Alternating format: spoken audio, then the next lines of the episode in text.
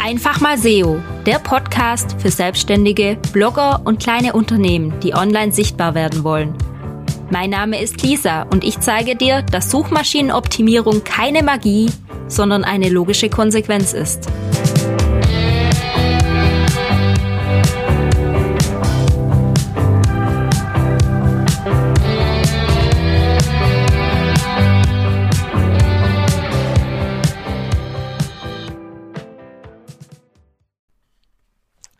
Eat.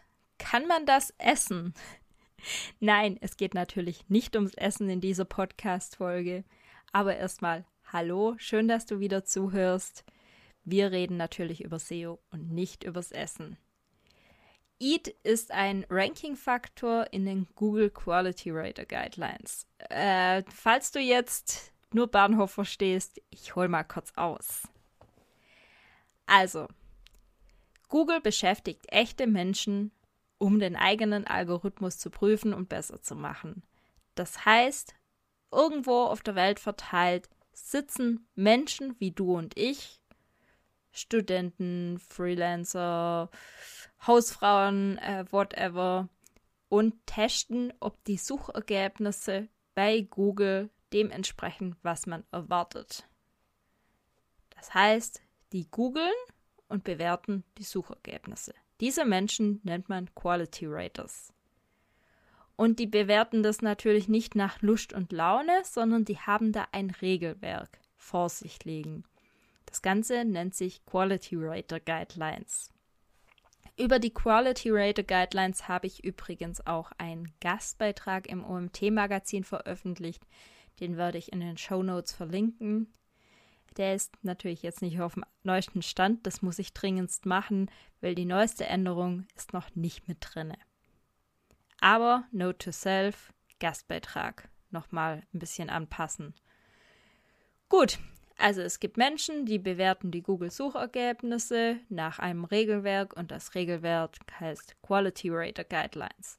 Und dieses Regelwerk ist ziemlich lang. Ich habe es mir durchgelesen und ja, es sind einige Seiten.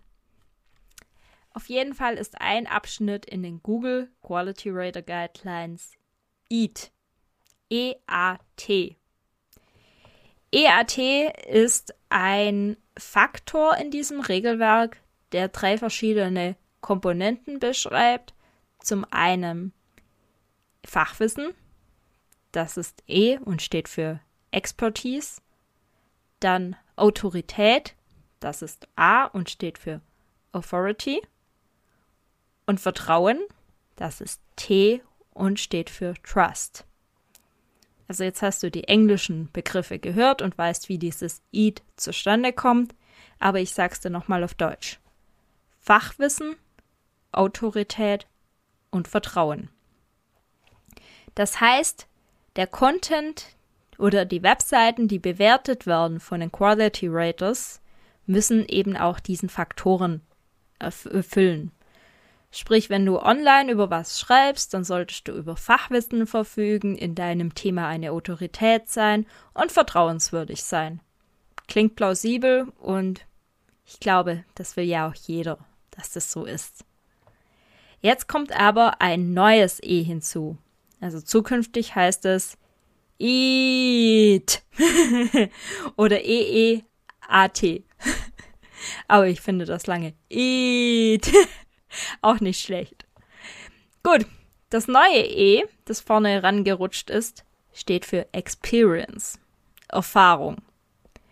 Sprich, zukünftig wird auch noch mitbewertet, ob du wirklich Erfahrung zu diesem Thema mitbringst, über welches du schreibst.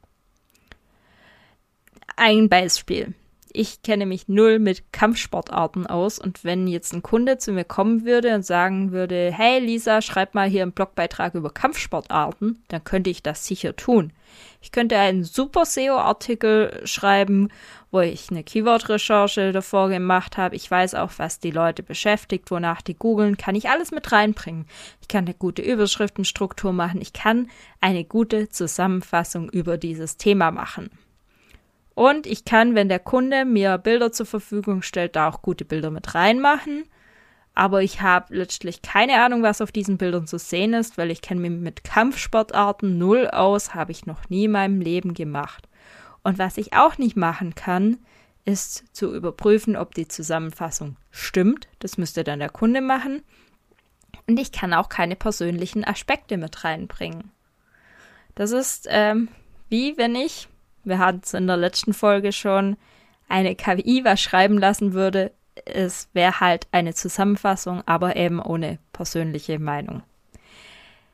Genau. Und die Erfahrung, die fehlt da einfach. Und das merkt man an einem Text. Man merkt, ob der Autor Erfahrung in diesem Thema hat oder nicht. Kannst mir erzählen, was du willst, aber man merkt es. Also nicht jeder kann über jedes Thema schreiben, ist so. Wenn ich jetzt aber einen Blogbeitrag übers Radfahren im Winter schreiben müsste und auf den Bildern bin ich noch zu sehen, wie ich da Fahrrad fahre im Winter, im Schnee, dann ist ganz klar, dass ich eine Autorität in dem Thema bin und dass ich die Erfahrung mitbringe. Äh, das sieht dann ein Blinder mit dem Krückstock. äh, ein Blinder sieht das natürlich nur, wenn das alte Attribut richtig benannt ist und das auch barrierefrei ist. Also immer schön machen, bitte. Auf jeden Fall, wenn ich darüber schreibe, kann ich auch noch ein paar persönliche Tipps geben, weil ich bin ja tatsächlich schon ein paar Mal im Winterrad gefahren und ich kann dir zum Beispiel sagen, dass es voll blöd ist mit Klickpedalen im Schnee, dass du da manchmal Schnee im Klick drinne hast ähm, und nicht mehr richtig einklicken kannst. Drum habe ich zum Beispiel im Winter Wendepedale an meinem Winterfahrrad.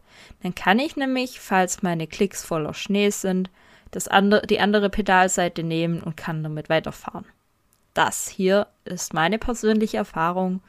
Die musste ich schmerzhaft lernen und andere können die nicht weitergeben, weil sie eben diese Erfahrung nicht gemacht haben.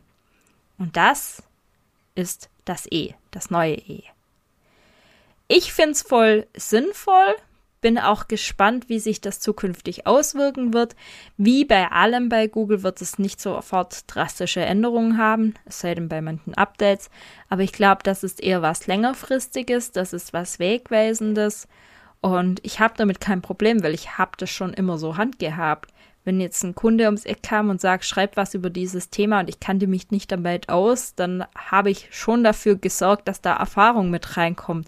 Zum Beispiel, dass der Kunde Zitate mit reinbringt, dass der Kunde mir seine Erfahrung schildert, die ich dann wieder mit einbringen kann. Aber ich habe schon immer danach gearbeitet, dass ein Contentstück oder auch eine Webseite Persönlichkeit ausstrahlen muss und eben auch persönliche Erfahrung transportieren muss. Darum für mich in meinem täglichen Workflow nichts Neues. Ich finde es super, dass Google das jetzt nochmal so öffentlich macht und so kommuniziert. Finde es auch sehr sinnvoll. Die Frage ist, was meinst du dazu? Also melde dich gerne per E-Mail oder LinkedIn oder whatever. Meine Kontaktdaten findest du alle in den Show Notes. Ich freue mich über dein Feedback. Und ja, du weißt jetzt, Eat ist nichts zum Essen.